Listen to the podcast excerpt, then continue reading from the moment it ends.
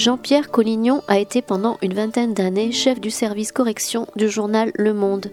Il est rédacteur, auteur de chroniques langagières et de critiques de livres et conseiller linguistique pour l'ensemble des journaux du groupe Le Monde. Jean-Pierre Collignon a publié une trentaine de livres, la quasi-totalité traitant de la langue française et de son orthographe. Lundi 4 décembre 2017, il était à la librairie Ombre Blanche pour une discussion autour de Qu'appelle-t-on le bon usage du français?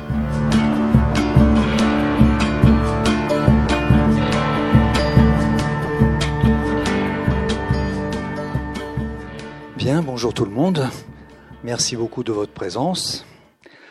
Donc le thème de cette petite intervention sans prétention est qu'est-ce que le bon usage? Qu'est-ce que le bon usage? Donc forcément sous-entendu en 2017. Il faut d'abord avoir à l'esprit que la notion de bon usage est une notion tout à fait temporaire. Le bon usage de 1918 n'est pas le bon usage de 1939, qui n'était pas celui de 1957, qui n'est pas celui de 1972, qui n'est pas celui de, 2017, qui sera sans doute pas mal, sinon périmé, du moins euh, transformé vers 2050-2060, s'il y a toujours une humanité à ce moment-là. Le bon usage, c'est donc quelque chose qui évolue, Prenez par exemple la fameuse expression tirer les marrons du feu, qui vient donc d'une fable de La Fontaine. Que signifie pour vous tirer les marrons du feu Quelle est la signification de cette expression?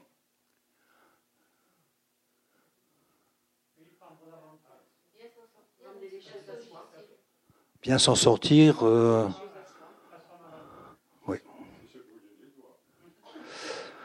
Donc, ce n'est pas du tout ça. Parce que justement, le bon usage a évolué, ou est en cours d'évolution? Dans cette fable de La Fontaine, vous avez quoi? Un singe et un chat, et vous avez des marrons grillés à point, onctueux, délicieux. Mais pour aller chercher ces marrons, il faut se brûler la papate. C'est le chat qui va mettre la pâte dans les cendres et qui va tirer les marrons. Et qu'est-ce qui se passe? C'est le singe qui est derrière qui va les manger. Donc en fait, le chat a travaillé pour le roi de Prusse, a travaillé pour un tiers, pour autrui. Eh bien, l'expression, le sens de l'expression a tellement évolué que dans toute la presse, quasiment tous les journalistes et plein d'hommes politiques l'emploient dans le sens que vous avez mentionné tout à l'heure, c'est-à-dire eh ben, tirer les marrons du feu pour soi-même. Or, ce n'était pas du tout ça. Comment comprenez-vous la phrase euh, faire feu de tout bois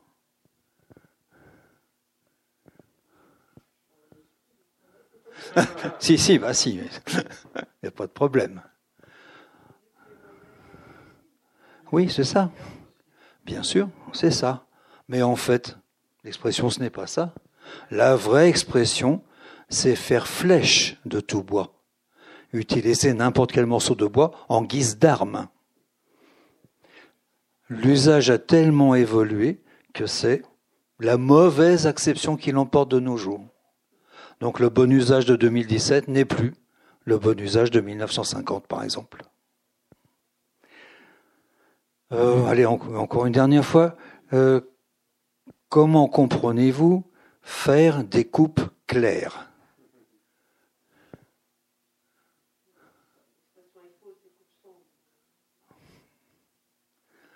Faire des coupes claires est une expression qui vient de la sylviculture, où l'on fait des coupes tellement importantes que cela aboutit à créer des clairières. Et faire des coupes sombres, c'est faire des coupes peu importantes au fil des décennies, et non pas des décades, comme on dit parfois, ou un peu trop souvent, au fil des décennies, le sens s'est complètement inversé. Ce qui fait que ça se complique, parce que tel dictionnaire va donner les deux acceptions, d'accord Tous vont donner les deux acceptions, mais certains d'entre eux vont donner la première acception historique, puis après la seconde, après l'évolution, et les autres dictionnaires vont donner le contraire. Ce qui fait que l'usager de la langue, lui, va, se demander quoi faire. Ben, quoi faire, c'est faut faire comme ce que j'avais recommandé de faire à la rédaction du Monde. Et ce qui a été appliqué, c'est de dire des coupes légères, des coupes importantes, des coupes très importantes, pour être sûr que le lecteur comprendra bien de la même façon, qu'il n'y aura pas euh, dispersion de la compréhension. Donc, le bon usage, c'est quoi? Ça ne veut pas dire utiliser un langage précieux, des mots rares et compliqués.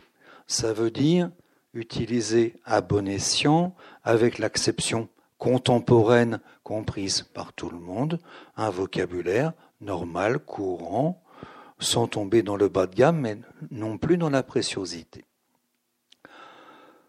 Le bon usage, il faut donc éviter par exemple tout ce qu'on appelle les redondances, les pathologies, les périssologies, disons les pléonasmes pour faire simple. Alors les pléonasmes, on en commet plein. Bon, euh, reculer en arrière, ça va de soi. Avancer en avant, ça va de soi. Monter en haut, descendre en bas, voler dans l'air, nager dans l'eau, il est rare qu'on nage dans le Jurançon. Donc, là aussi, on va l'éviter. Pléonasme plus traître, souvent commis dans la presse. Il y avait là les représentants de 14 différents pays. À quoi bon dire différents Ça ne sert à rien. Eh bien, écoutez bien la radio, regardez bien les journaux télévisés. Pratiquement tous les jours, dans la bouche des journalistes de radio-télévision, vous entendrez ce pléonasme. Bien sûr, vous connaissez congère de neige, pléonasme, la congère c'est forcément de la neige. Dune de sable, une dune c'est forcément du sable. Ça ne peut pas être autre chose. Monopole exclusif. Bon. Plus traître, tri sélectif. Ben, un tri, ça sert à sélectionner, à trier. Tri sélectif, quoi, que tout le monde s'en sert Non, non, c'est une bévue. Très courant aussi, la secousse sismique. Superbe pléonasme, puisque rigoureusement ça veut dire secousse qui secoue. Ce qu'il faut dire, c'est secousse tellurique, tellurique la terre, ou tremblement de terre, ou séisme, tout court. S'entraider mutuellement les uns les autres. Bah oui. Ça va de soi. Vous en avez plein comme ça. Est-ce qu'il y en a qui vous viennent à l'esprit comme ça spontanément?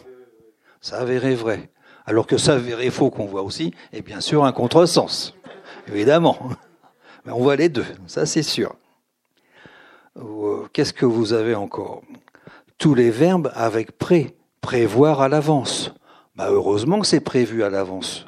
Qu'est-ce que ça serait sinon? En presse, on a un petit truc quand il faut vraiment euh, sauver les meubles à toute allure pour éviter le pléonasme, on ajoute un petit trait TERS, prévoir très à l'avance, ça détruit le pléonasme. Ouais, c'est un truc, petite astuce. Encore d'autres pléonasmes qui vous viennent à l'esprit? Alors, aujourd'hui, considéré comme un triple pléonasme, évidemment. Eh oui.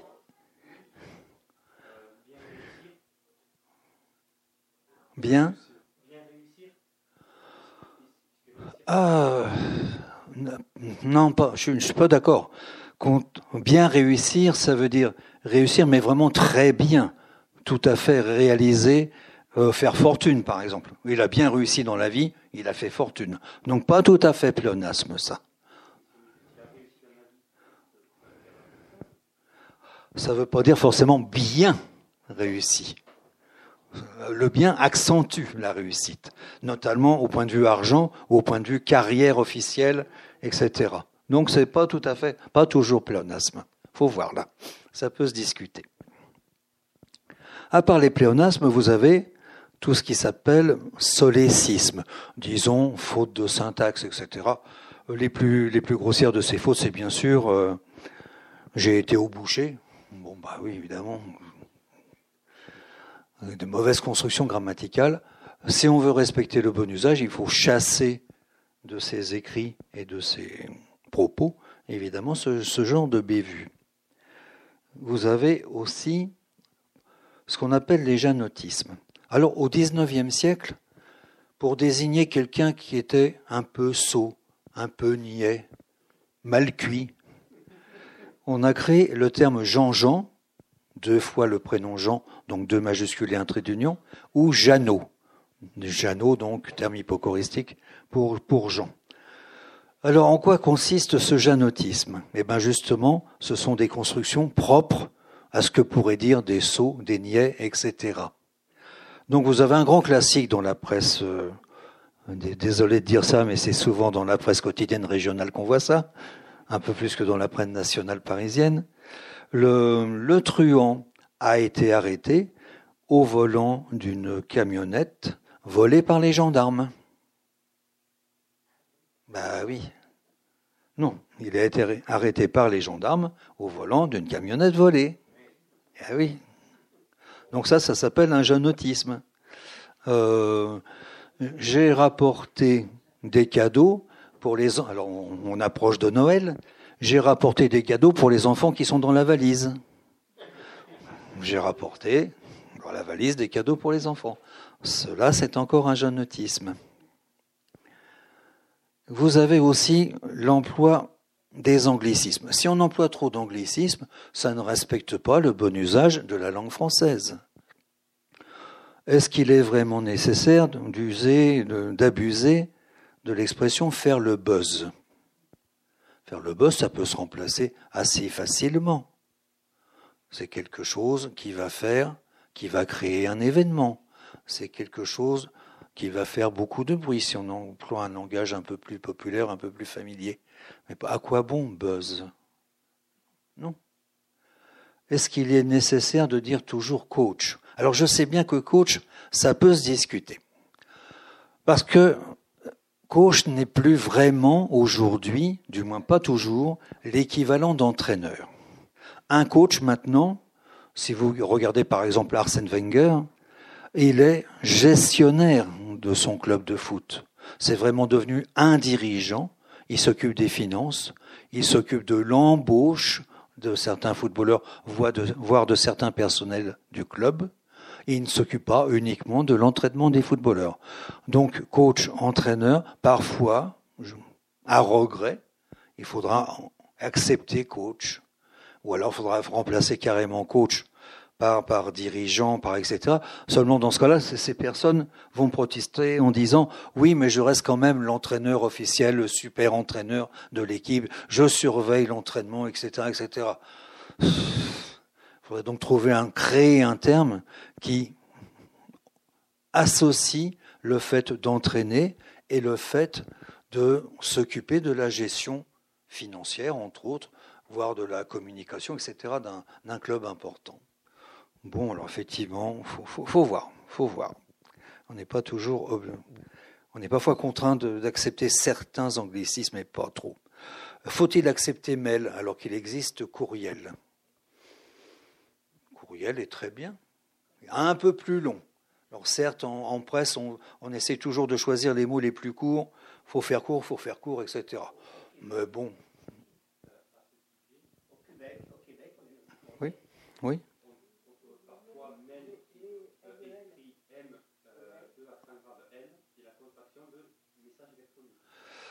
Ce qui est donc une faute d'orthographe, parce que l'équivalent officiellement proposé n'est pas mail, mais mail, avec un accent aigu, puisque c'est électronique, pas électronique. Donc l'équivalent officiellement retenu par la Commission euh, nationale de terminologie et ratifié par l'Académie française lorsqu'on a discuté de ce problème, c'était mail, M, E accent aigu, L, point. Est-ce qu'il faut dire des spams? Alors spam, c'est beau, c'est rigolo, euh, c'est court. Le terme français, c'est pourriel. Courrier pourri. Pourriel avec deux R. Euh, je ne sais pas si vous connaissez l'origine, l'étymologie de spam. Comment c'est venu? C'est venu d'un sketch des Monty Pythons. Ah oui, et ils avaient dans ce sketch, euh, où il y avait donc des, intervenants normaux, mais c'était sans cesse interrompu par la publicité pour de, je crois que c'était du, euh, cornet de bif. Et donc c'était la, marque spam.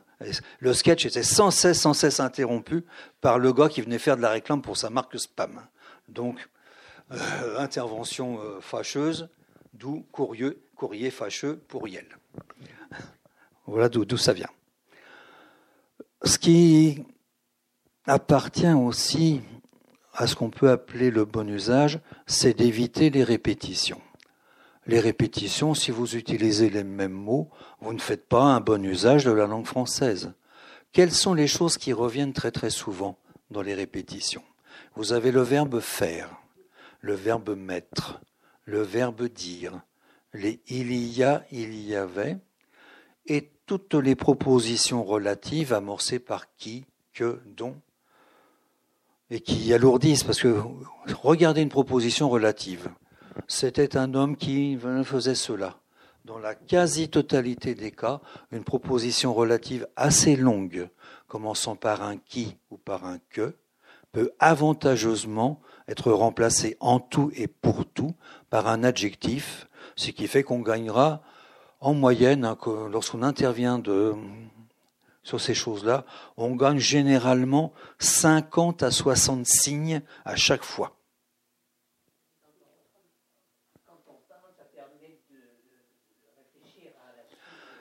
Oui, c'est un truc des politiciens, entre autres, ça, bien entendu. On réfléchit en même temps, il faut déjà être capable de le faire, mais bon, c'est vrai que... Je disais que... Et en même temps, ça s'active là-haut.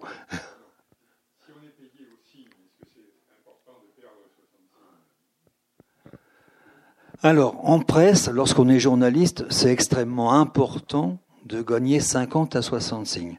Parce que au lieu d'utiliser une proposition relative banale, qui fera peut-être 60, 60, 70 signes, vous pouvez compenser, remplacer cela par des éléments importants du genre un nom propre ou deux noms propres de personnes, euh, une donnée chiffrée, qui peut être importante dans l'article, etc., etc. Vous remplacez des termes qui sont quasiment inutiles par éventuellement des données importantes qui vont enrichir votre article. Donc pour, pour dans la presse, c'est important de faire cela, pour cette raison. le bon usage du français, ça consiste aussi, alors là, ça concerne moins bien sûr l'ensemble des usagers de la langue, mais quelque chose qui n'est pas maîtrisé et qui s'appelle l'orthotypographie. L'orthotypographie est une composante de l'orthographe d'usage qui consiste à employer rigoureusement, et quand je dis rigoureusement, c'est presque un euphémisme, euh, l'orthographe de beaucoup de noms propres et de d'un grand nombre de notions, par exemple tout ce qui est nombre et chiffres. Je m'explique. Par exemple, euh, vous écrivez à quelqu'un, samedi dernier, j'ai vu Roland, plus loin Garros. Vous écrivez donc en faisant cela que vous avez vu un aviateur mort il y a des décennies et des décennies. Non, vous n'avez pas vu Roland Garros, mais vous avez vu Roland Trait d'Union Garros, c'est-à-dire les cours de tennis et le stade. Ces notions qui donne des précisions parfois inutiles.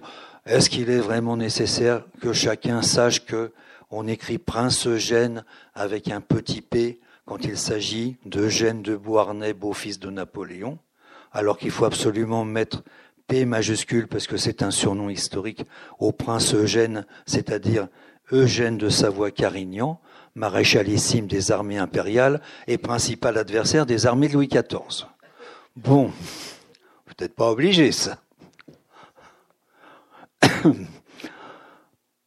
Vous voyez donc que le, bon usage, ça, dépend de beaucoup, beaucoup de choses. Bien sûr, il faut aller, à l'essentiel. Euh, la ponctuation euh, fait partie du bon usage. Euh, prenez une phrase comme, je vais inventer n'importe quel prénom, Albert Muda. Albert Muda n'est pas mort comme on l'a dit. Vous voyez ça dans votre journal d'aujourd'hui. Si vous n'avez pas de virgule, Albert Muda n'est pas mort comme on l'a dit, ça veut dire sans, contradiction possible que le dénommé Albert Muda est bien décédé, mais pas de la façon dont le journal l'a dit hier ou avant-hier. Si vous écrivez Albert Muda n'est pas mort, virgule, comme on l'a dit, ça prend la signification de, contrairement à ce qui a été dit dans le journal d'hier ou d'avant-hier, il n'est pas mort, il est vivant. Pour une virgule, mort ou vivant. Donc là, ça fait vraiment partie du bon usage de la langue française. Et ça, c'est pas un bon usage euh, qui, qui, va disparaître dans 5 ans ou dans 8 ans. Ça sera toujours comme ça, puisque c'est de la grammaire et de la ponctuation. Donc le, bon usage, c'est qu'il y a à la fois quelque chose qui, qui, qui, découle du bon sens, qui découle de la vie courante, etc., sans chercher midi à 14 heures, mais en même temps, il y a aussi une rigueur absolue dans l'expression des choses. Est-ce que vous avez des questions sur des mots ou des expressions? Ou est-ce que tout va bien? Oui?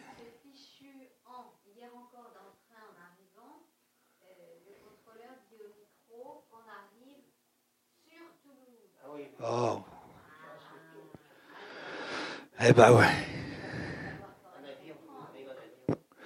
Oui, bien sûr, bah c'est du mauvais français, bien sûr. Ma fille travaille sur l'île. Ah non.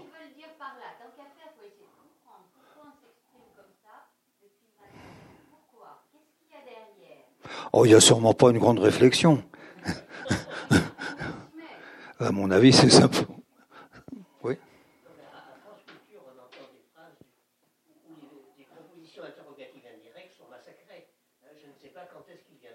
Ah oui, oui. Ça, c'est. Oui, oui. Mhm. Ah oui, oui, c'est très fréquent, effectivement. Non, pour répondre à la question sur sur, bah, qu'est-ce que vous voulez? C'est un mauvais usage qui se répand, et puis, euh, comme des perroquets, chacun, comme des perroquets, les, les, intervenants reprennent cette erreur, et puis voilà. Euh. oui. Voilà, j'arrive au-dessus du Bourget, etc., ou d'Orly. Ah. Euh, j'arrive au-dessus. J'arrive au-dessus. J'arrive près de, de Paris, puis au-dessus de l'aéroport de Roissy. Ah, sur le territoire Oh. On peut arriver dans le territoire de Belfort, on arrive au-dessus du territoire de Belfort. Ah, sur le Sahara. On vole au-dessus du Sahara. Pas dans le Sahara, on n'est pas, on n'est pas par terre. Au-dessus du Sahara, oui. Attention aussi, tiens, vous parlez du Sahara, il y a souvent des erreurs entre sud, trait d'union saharien, qui se situe donc dans le sud du Sahara, et subsaharien en un seul mot, qui veut dire au-dessous du Sahara. Et donc il y a des erreurs géographiques qui, qui découle de cela, de cette erreur. Oui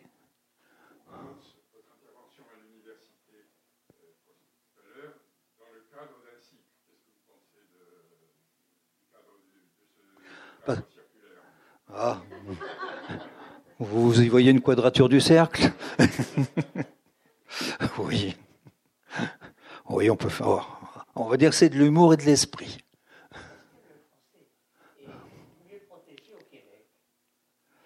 Écoutez, il y a une il y a une réaction plus forte au Québec parce que la menace est imminente, elle est de l'autre côté de la frontière. Euh, cette défense semble diminuer ces dernières années. Il semble bien qu'au Canada, on accepte de plus, de plus en plus, des américanismes ou des canado-américanismes. Il semblerait que la défense perde un peu de sa, vigueur, il semble-t-il. Hein. Mais, d'une façon générale, sinon oui, la, vigueur de la défense a été beaucoup plus importante au Canada que dans l'Hexagone. Hein. Oui, c'est certain. En France, ben, vous avez eu la loi dite tout bon, mais elle n'est pas toujours suivie et personne ne, réagit vraiment. Et vous avez une association qui s'appelle Défense langue française, qui de temps en temps euh, se lance et entame des procès. Seulement entamer des, entamer des procès, ça coûte cher, contre des firmes puissantes. Euh, par exemple, il faudra attaquer la SNCF. Non, non pas sur euh, son, état calamiteux actuel, mais sur le fait d'avoir euh, de tenir les réunions de ces cadres en anglais et non plus en français, en France, parfaitement, de donner, de donner des noms anglo-américains à tout ce qu'on appelle maintenant des produits. On va lancer un TGV qui va faire euh, Paris-Marseille en une heure, on va lui donner un nom anglais. Et ça va être vanté par des slogans anglo-américains. Donc là, aller attaquer euh, c'est dur. C'est dur, une petite association qui, qui est la plus puissante de France, si vous voulez, mais qui ne rassemble que 3300 personnes, 3300 adhérents. Euh, que peut-elle faire avec son, petit budget contre la SNCF ou des firmes extrêmement puissantes qui imposent euh, pour vendre à l'international, comme ils disent, pour vendre les produits à l'international?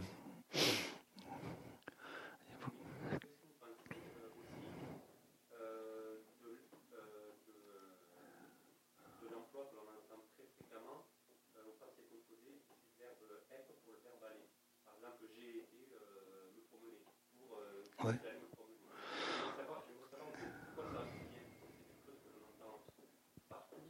oui, tout à fait.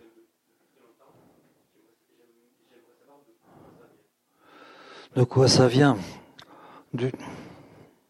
C'est tout simplement, ça s'est répandu dans le, langage familier, comme ça. Et comme ça galope beaucoup plus vite dans le langage familier que dans le langage un peu choisi, bah, ça se répand comme ça. Est-ce que c'est plus facile de dire euh, j'ai été à la messe que je suis allé à la messe? Il faut croire que oui pour croire que oui. Mais euh, dire pourquoi exactement? Non, vous avez les, phénomènes de langage comme ça, ça se répand dans le public, euh, surtout dans le langage courant, populaire, familier. Ah, c'est les gens qui répètent, qui reprennent. Ils entendent ça à la radio, ils entendent ça à la télé. Euh, si vous écoutez la plupart des chaînes de radio, ben, ce n'est plus vraiment un langage choisi de nos jours. Hein. Et, encore, c'est à peine parfois du, langage correct et, poli. Hein. Bon, bah, les gens reprennent ça sans réfléchir. Les gens vont pas réfléchir. Ah tiens, est-ce qu'en grammaire c'était comme ça? Non, j'entends ça.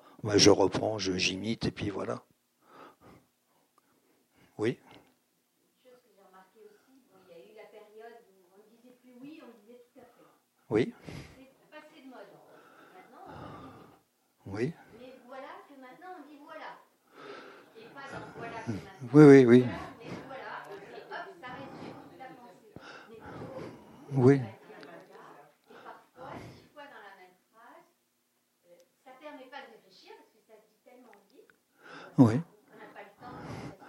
Et c'est repris dans de nombreux feuilletons, séries à la télé, avec des personnages, des personnages plutôt jeunes ou qui veulent parler jeune. Effectivement, euh, euh, pour ne citer euh, qu'un truc, euh, bon, je regarde pas ça tout le temps, mais enfin, de temps en temps, je surveille toutes les, séries comme ça. Dans Plus belle la vie, vous avez des personnages qui disent ça à longueur de, de réplique. Hein. Ah oui, je ne sais pas si. oui, oui. Hmm. Oui, oui, oui, oui. Si vous en êtes d'accord, je vais distribuer des feuilles et nous allons voir si vous détectez ce qui n'appartient pas au bon usage. Et on en discute ensemble.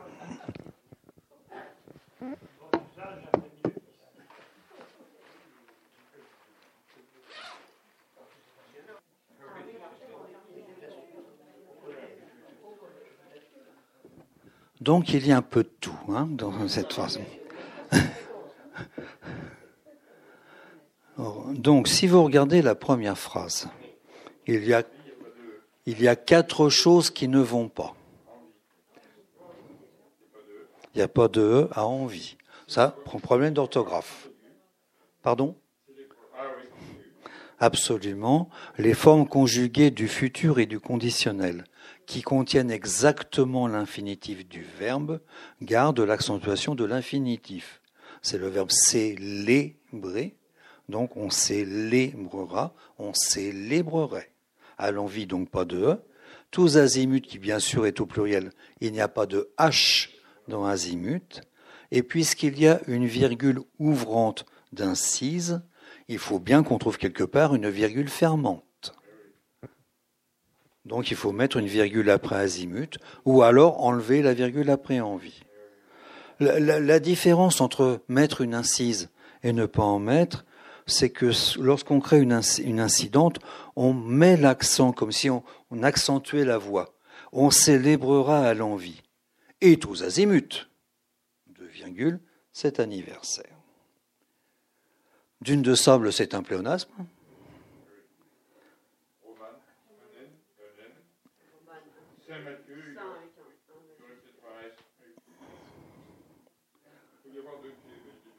Donc les, les féminins et les dérivés de mots masculins en AN ne doublent pas le N, sauf le prénom Jeanne et paysanne. Anne? Oui, mais c'est pas un féminin de an. Saint Matthieu, c'est le nom propre d'un lieu. Donc deux majuscules, trait d'union obligatoire, et comme c'est l'évangéliste, obligatoirement de T.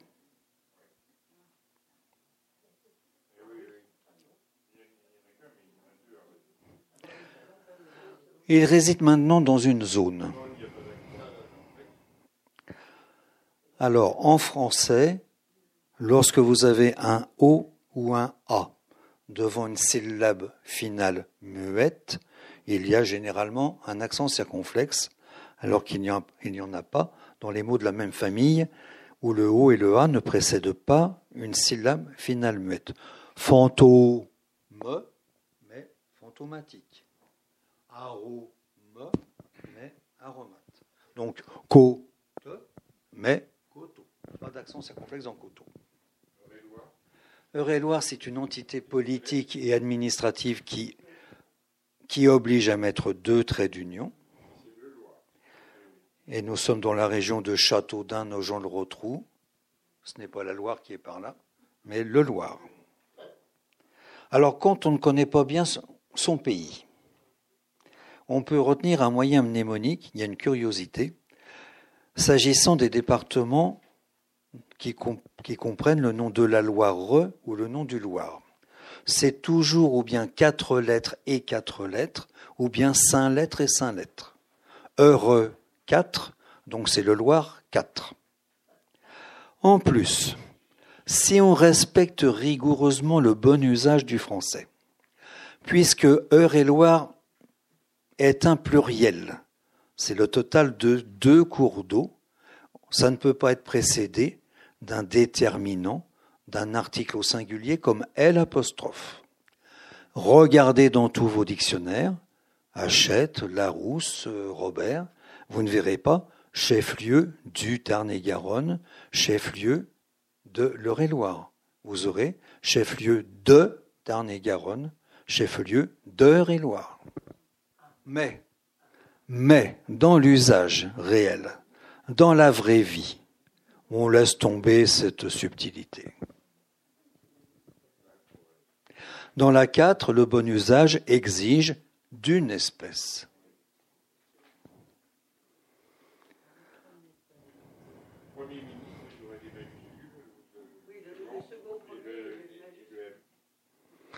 en français de France, qui a parfois des petites distinctions avec le français de Belgique et de Suisse.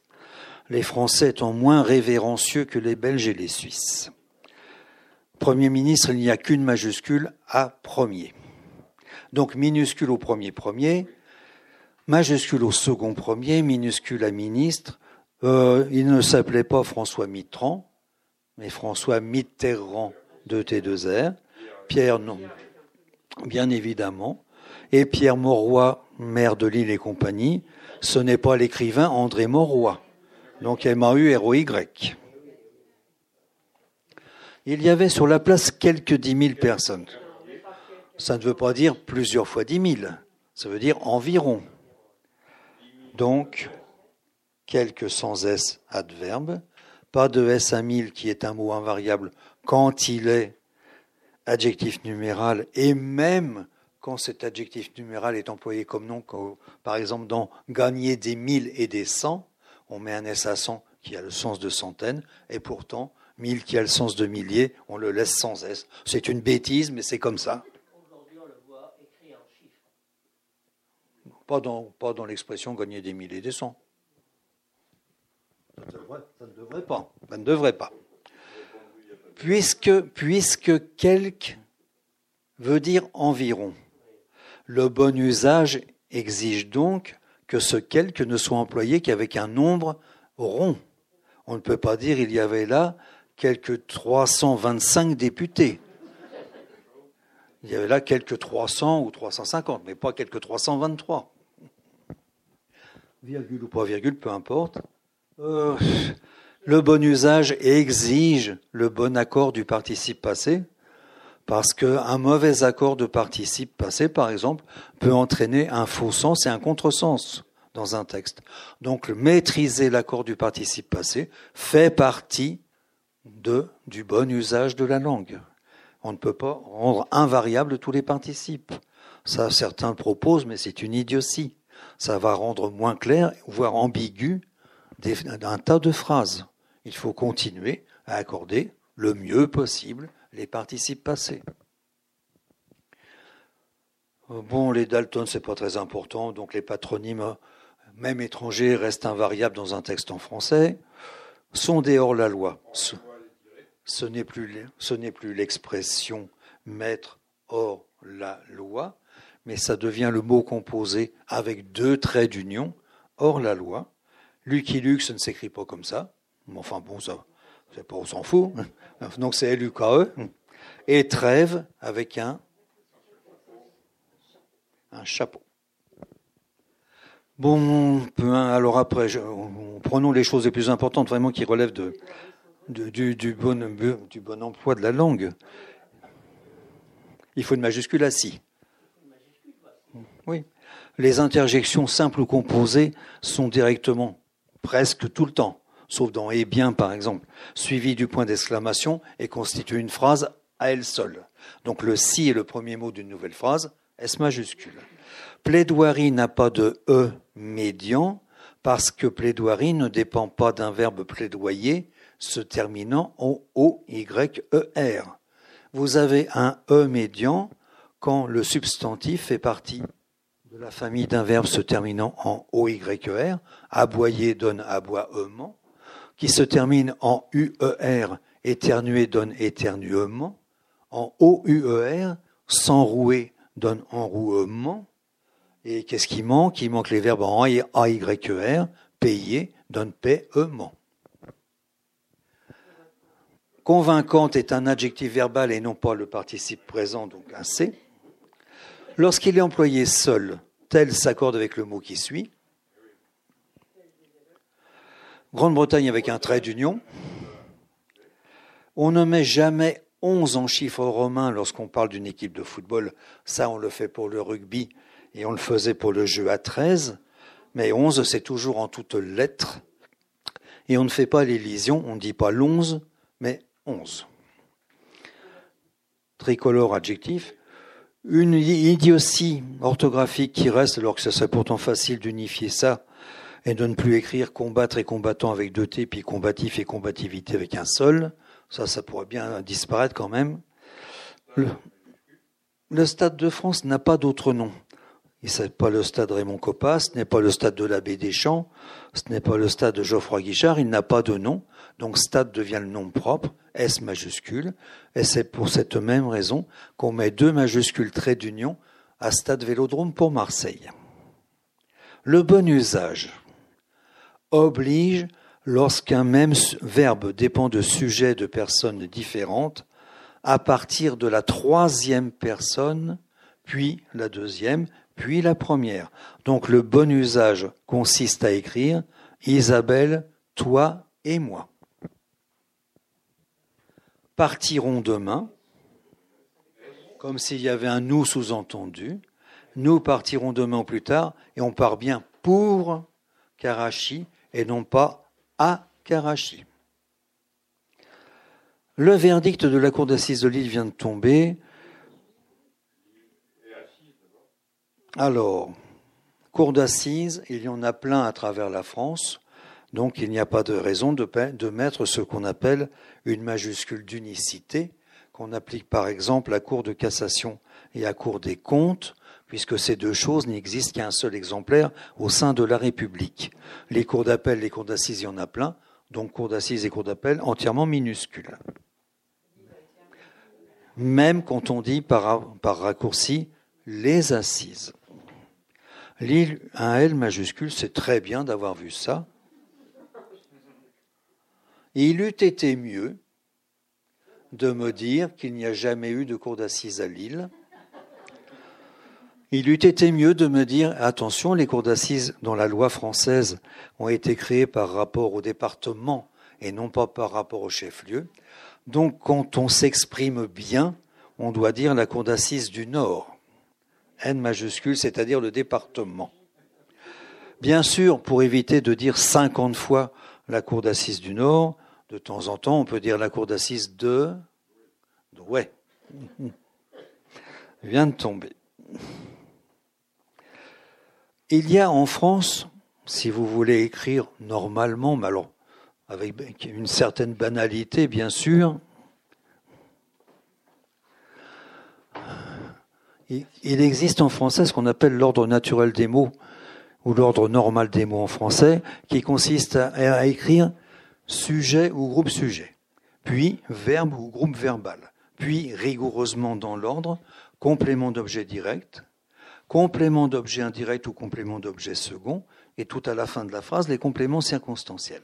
Lorsqu'on suit cet ordre-là, c'est le, style de phrase qu'on recommande aux journalistes débutants, il n'y a pas besoin de mettre la moindre ponctuation.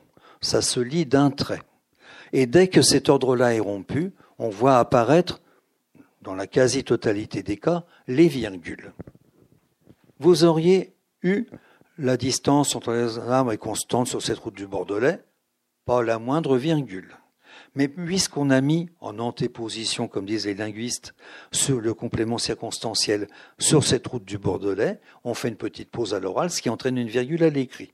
Sur cette route du Bordelais, gna gna gna gna gna. Bordelais, bien sûr, B majuscule, non propre de région géographique. C'est la presse tout entière. Oui. Ah. Ah. Ah, quelqu'un qui réagit. Bah oui, voici chaque arbre. Voici chaque arbre. Elle est où la distance? Donc la distance entre les arbres, entre deux arbres. C'est bien, un roudoudou aux deux qui ont signalé. Devant un adjectif commençant par une voyelle ou par un H muet, pour éviter l'hiatus, tout e se transforme en tout TOUT, ce qui évitera d'avoir toute e entière. Non, tout entière. En l'occurrence, c'est bien de ces deux airs, et se voit mise en cause. Bah oui, bah oui. 14. Est-ce qu'il y a quelque chose à, est-ce qu'il y a quelque chose à faire pour la 14 alors qu'est-ce qu'on fait?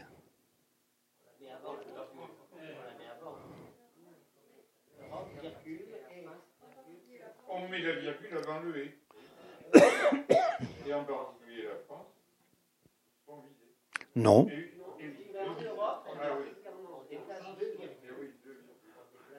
La France faisant partie de l'Europe, on ne peut pas la compter une deuxième fois, une seconde fois. Donc l'Europe, virgule, et en particulier la France, virgule, est visée. Dans la 15, puisqu'on parle de quelque chose de concret, qui s'est vraiment déroulé, on n'est pas dans le domaine de l'hypothèse, de l'éventualité. Ça c'est vraiment, ça a vraiment eu lieu, donc il faut employer l'indicatif. Ont été proclamés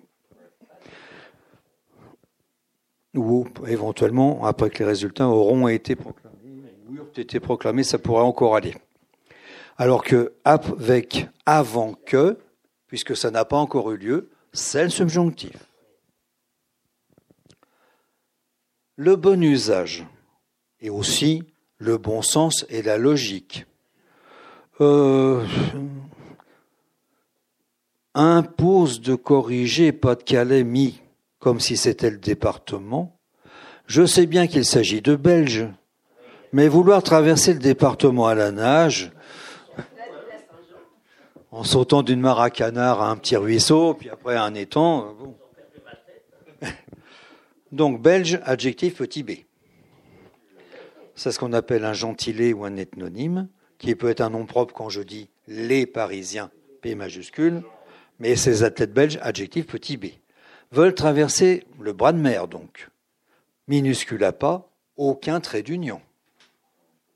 À la nage dans la nuit de la Saint-Jean, nom propre de fête, deux majuscules traits d'union. Dans Attention à la faute d'orthographe extrêmement fréquente dans et oui et dans et bien.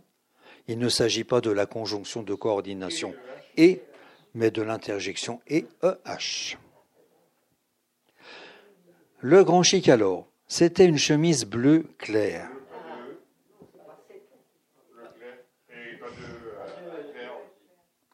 C'est une ellipse pour dire que c'est une chemise bleue qui est d'un bleu clair, invariable, sans trait d'union. Rehaussé d'une cravate, un seul T, et je vous signale au passage, ou je vous rappelle, que le mot cravate vient du nom du Royal Croate, c'est-à-dire le régiment de cavalerie venu en France et qui portait une sorte de jabot en dentelle, et peu à peu ce jabot en dentelle s'est mué en, une cravate. À pois blanc et noir.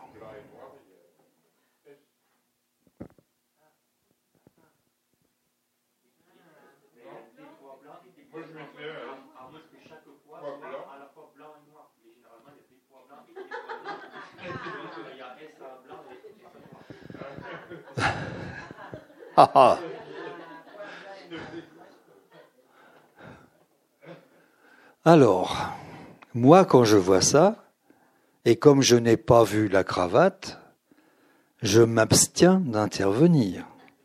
La personne qui parle de la cravate a dû la voir et doit savoir comment elle est. Parce qu'il y a six hypothèses. Première hypothèse, il y a un seul poids moitié blanc, moitié noir. Singulier. Deuxième hypothèse, il y a un poids blanc et un poids noir. Singulier. Troisième hypothèse, il y a deux blancs et un noir. C'est donc une cravate à poids blancs et noirs. Quatrième hypothèse, il y a deux noirs et un blanc. C'est une cravate à poids noirs et blancs. Cinquième hypothèse, il y a quatre poids noirs et quatre poids blancs. Là, pluriel aux deux. Euh, sixième hypothèse. Il y a 24 poids qui tous sont moitié blanc et noir. Retour à la variabilité, tous les poids ont du blanc et du noir. Moi, je n'ai pas vu la cravate, donc je ne sais pas. Sur fond rouge vif, qui est d'un rouge qui est vif sous une veste noire de jet.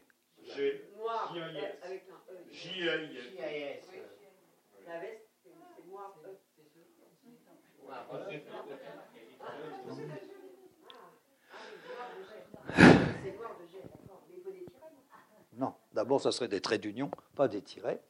C'est ce qui n'est pas la même chose. Non. Donc, si vous avez laissé G-E-A-I, nous sommes donc en présence d'un oiseau qui aurait été mazouté, en Bretagne ou ailleurs. Parce que le jet courant en Europe et notamment en France, qu'on surnomme aussi le jet des forêts, c'est un bel oiseau, beige clair, un peu marron clair, avec quelques petites plumes blanches, noires et bleues. Il n'est pas du tout noir comme un chouca ou comme un, un corbeau. Donc, la bonne réponse, c'est J-A-I-S, qui est synonyme de lignite, c'est-à-dire la, matière charbonneuse, noire et brillante. Donc, ça veut dire qui est d'un noir, d'un noir, comparable au noir, masculin singulier, du lignite, du jet. Donc aucun trait d'union est noir invariable.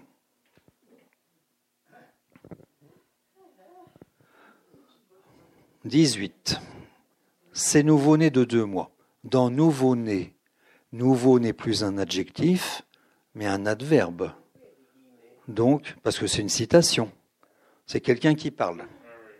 Donc on emploie ce qu'on appelle les guillemets français, c'est-à-dire les doubles chevrons. Donc pas de X à nouveau dans nouveau-né. En revanche, né s'accorde en genre et en nombre. Bénéfice.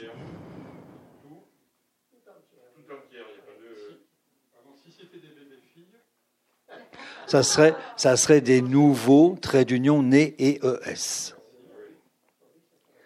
Bénéficie d'une alimentation tout TOUT, entière, basée sur nos dernières découvertes, virgule, prétendait le célèbre pédiatre. Il n'y a jamais d'accent circonflexe dans le suffixe iatre ou iatri qu'on trouve dans le domaine médical de la médecine. Basé. Alors basé, c'est une citation. Donc on respecte les citations, même si on n'est pas d'accord, ou alors il faut mettre un sic entre parenthèses, ou il faut faire une note.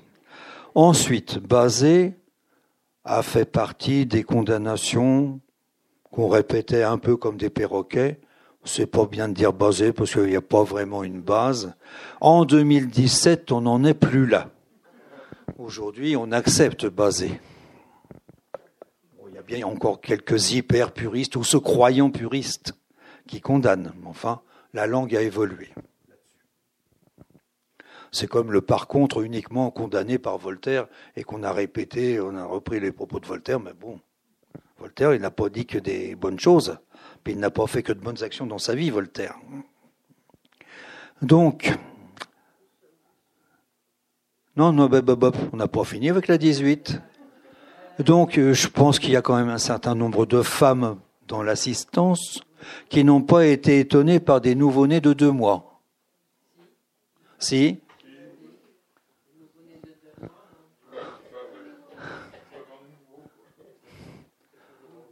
Ils sont plus vraiment du jour, là. Alors, vous avez une erreur, manifestement, là. Mais vous ne pouvez pas trancher parce que vous ne savez pas. Si l'erreur porte sur le mauvais emploi de nouveau-nés là où il faudrait nourrisson de deux mois, mais peut-être que ce sont bien des nouveau-nés et que c'est deux mois qui est faux. Vous ne pouvez pas trancher, il faut aller au renseignement. En tout cas, les nouveau-nés, ça s'arrête exactement à 28 jours. 28 jours. Nous sommes de ceux avec une telle construction, le bon usage, c'est d'accorder le verbe sur l'antécédent du pronom relatif. L'antécédent, c'est ce troisième personne du pluriel. Donc nous sommes de ceux qui, qui disent, qui affirment, qui prétendent que l'orthographe doit subir une réforme complète, fermez guillemets français, virgule, a déclaré cette linguiste connue surtout pour ses invraisemblables. On prononce bien vraisemblable, invraisemblable, bien qu'il n'y ait qu'un S, et chapeau à fleurs. Est-ce que comme la reine d'Angleterre, il y a plein de fleurs sur le chapeau, sur le bibi? Est-ce que c'est un seul canotier avec une grosse marguerite? Allez savoir. Hein. On peut pas trop savoir. Dans 21 jours, euh, s'agissant des adjectifs numéros, il y a des traits d'union de 17 inclus à 99 inclus, sauf quand il y a un et qui ferait pléonasme avec les traits d'union. Donc de 17 à 99, sauf dans 21, 31, 41, 51, 61, 71. Le bon usage impose de mettre deux fois le même signe de ponctuation pour délimiter une incise. Vous ne pouvez pas commencer par une virgule carotte et finir par un tiret poireau. Il faut deux carottes ou deux poireaux. Donc, virgule, à moins que les délais ne ou sans le ne, les deux sont bons, soit modifiés, virgule fermante, il aura dû. Oui.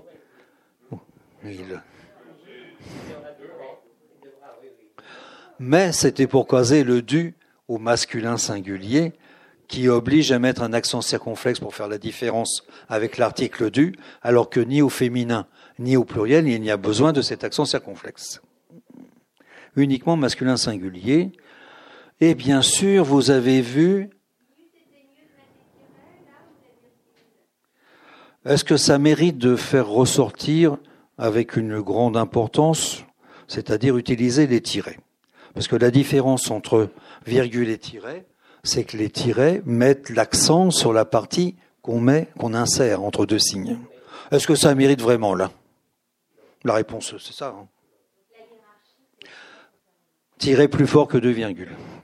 Et toutes les études de lisibilité faites sur des textes en français montrent qu'un lecteur moyen est plus interrompu par des parenthèses que par des tirets. Donc plutôt des tirets. Oh, les, parenthèses, il ne faut pas mettre de texte long à l'intérieur de parenthèses. Faut seulement une, une donnée chiffrée. Euh, oui.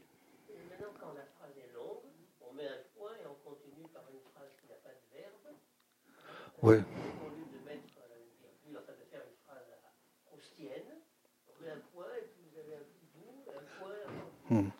Alors ça, c'est quelque chose qu'on a vu arriver en presse avec une terminaison en coup de poing, appelons ça comme ça.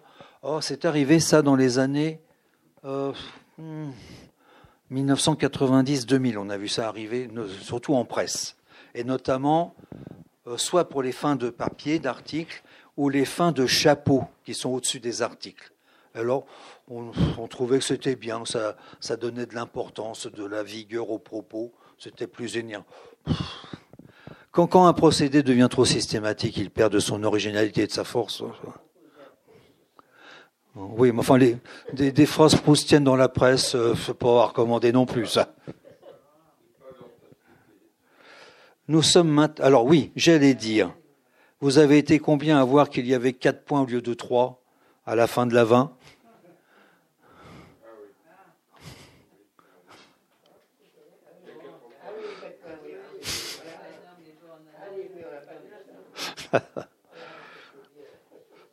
Nous sommes maintenant, vous et moi, prêts de partir. Si on met prêt, PRES, et on ne part pas à Milan, mais pour Milan.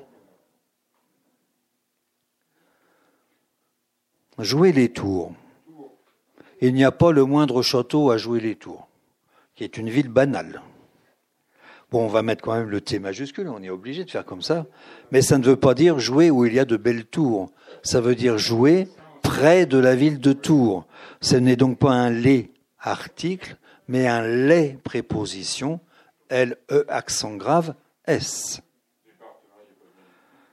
Alors, département employé comme ça, on ne met pas de majuscule.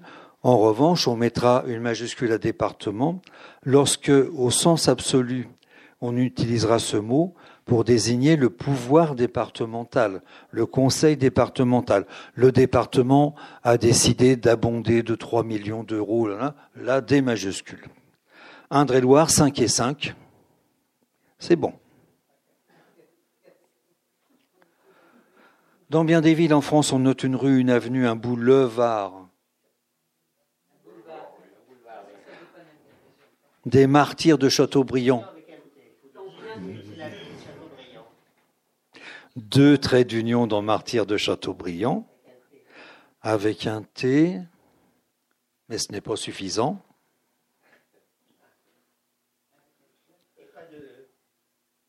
Si.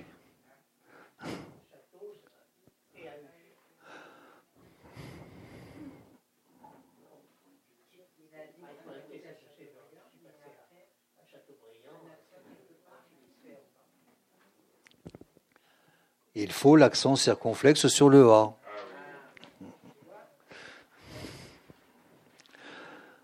Alors s'agissant de la ville de Châteaubriand qui est à 40 km de Nantes, où effectivement en 1941 les Allemands fusillaient des otages, euh, vous savez que le mot Châteaubriand désigne un beefsteak assez épais.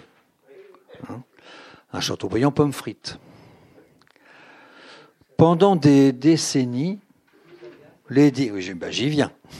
Pendant des décennies, les dictionnaires, les linguistes ont expliqué que Chateaubriand venait du nom de l'écrivain qui, lorsqu'il était ambassadeur de France à Londres, se faisait servir ce type de pièce de viande par son cuisinier, qui avait donc créé une façon de, de cuire à point sans doute une pièce de bœuf épaisse. Donc tous les linguistes disaient, il faut Alain Ray en premier, il faut écrire Chateaubriand, c'est minuscule parce que c'est devenu un nom commun, mais, comme le nom de l'écrivain. Et puis depuis 20-30 ans, il y a une très forte contre-attaque de la ville de Châteaubriand qui a mis en avant le fait que cette ville, depuis le Moyen Âge, euh, présente un marché bovin extrêmement important.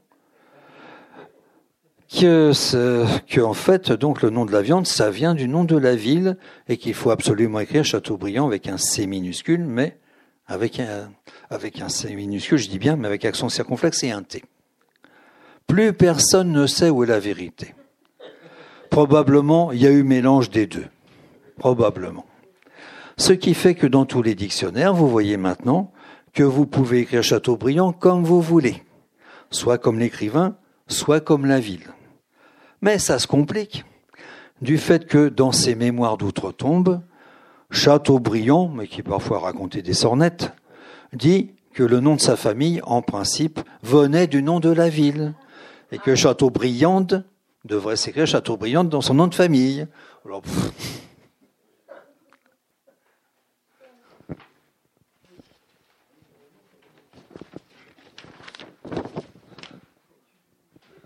Bon.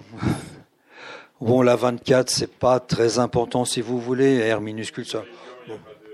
Il n'y a pas de majuscule, mais enfin bon.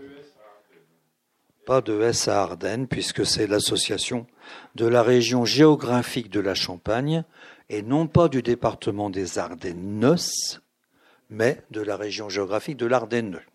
Ce qui pourrait se discuter, parce que s'agissant de la région géographique, on dit aussi bien l'Ardenne que les Ardennes. Les deux se disent. Poitou-Charentes, c'était bien comme ça, bien sûr. Bon, passons. Passons à la 25.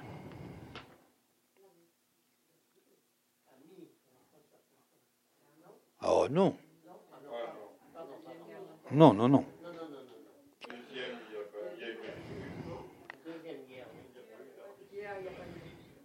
Alors, Deuxième Guerre mondiale. Si on est rigoureux ou si on est optimiste, disent certains, on dit la Seconde Guerre mondiale. Mais on n'a eu que deux pour l'instant. Écrire deuxième laisserait entendre que la troisième va bientôt arriver. Peut-être. Avec le fou de Corée du Nord, on ne sait jamais. Donc, le mot important, c'est guerre, qui entraîne, comme en français, comme quasiment tout le temps, la majuscule sur les adjectifs figurant devant. Donc, des majuscules ou S majuscule si on met seconde. Mais que les adjectifs qui figurent après restent avec minuscule. Donc, le Moyen Âge, deux majuscules, parce que moyen adjectif est devant le substantif âge. En revanche, les temps modernes, que ce soit la période historique à partir en gros de Henri IV, Louis XIII ou le film de Chaplin, le nom est devant l'adjectif, donc majuscule à temps, minuscule à moderne. C'est ça la règle.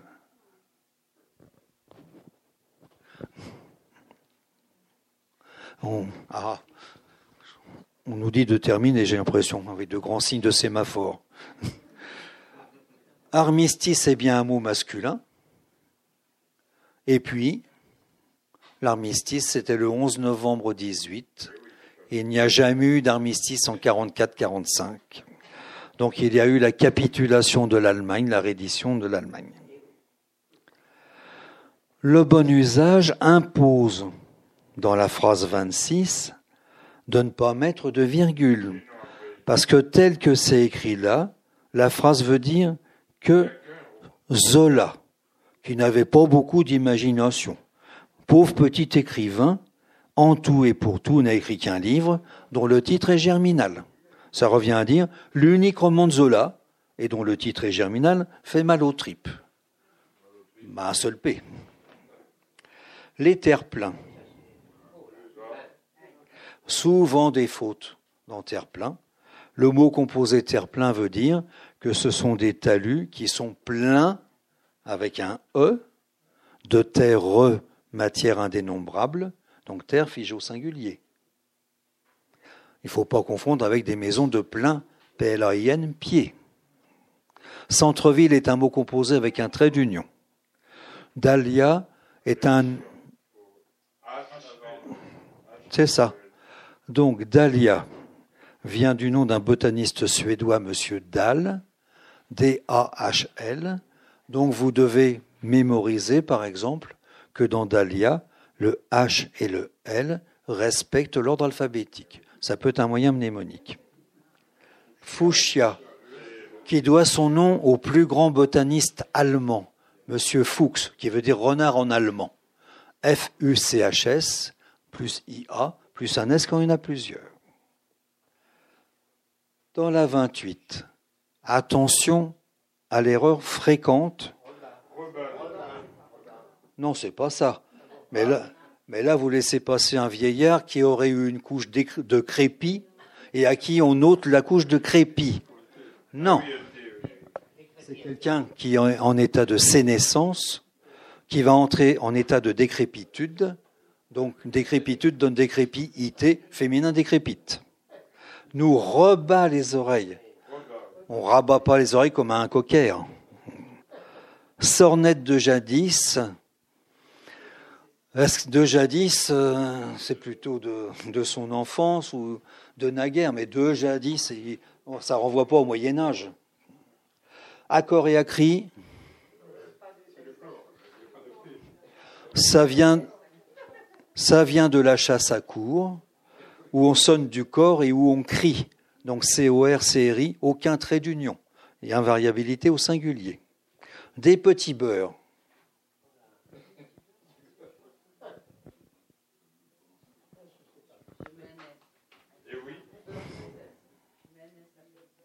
Petit beurre est un mot composé qui veut dire des petits S gâteaux faits avec du beurre, fait au beurre.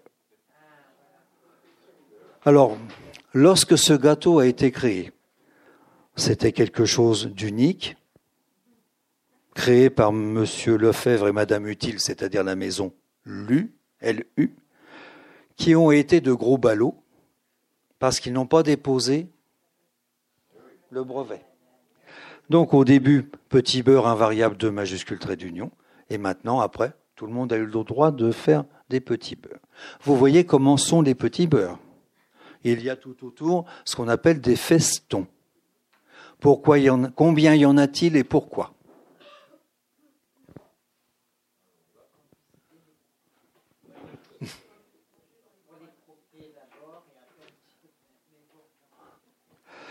Monsieur Lefebvre et Madame Utile ont décidé d'inventer un gâteau qui montrerait concrètement que ce gâteau peut être mangé notamment par les enfants toute l'année. Il y a donc 48 petits festons et 4 gros, ce qui veut dire 52 semaines et 4 saisons. Ça a été fait exprès. Ensuite, dans la dernière, et on termine là-dessus. Impétrant n'est pas synonyme de candidat, de postulant. Un impétrant, c'est quelqu'un qui a obtenu un diplôme, un emploi, une fonction. Donc, mauvais emploi d'impétrant. Le bon usage impose de dire plus de 50 candidats se, poste, se portent euh, volontaires pour ce poste qui exige de vivre en Nouvelle-Écosse est-ce que c'est dans l'Écosse quasiment indépendante ou est-ce que c'est dans la province du Canada Entité politique et administrative, donc deux majuscules, traits d'union obligatoirement.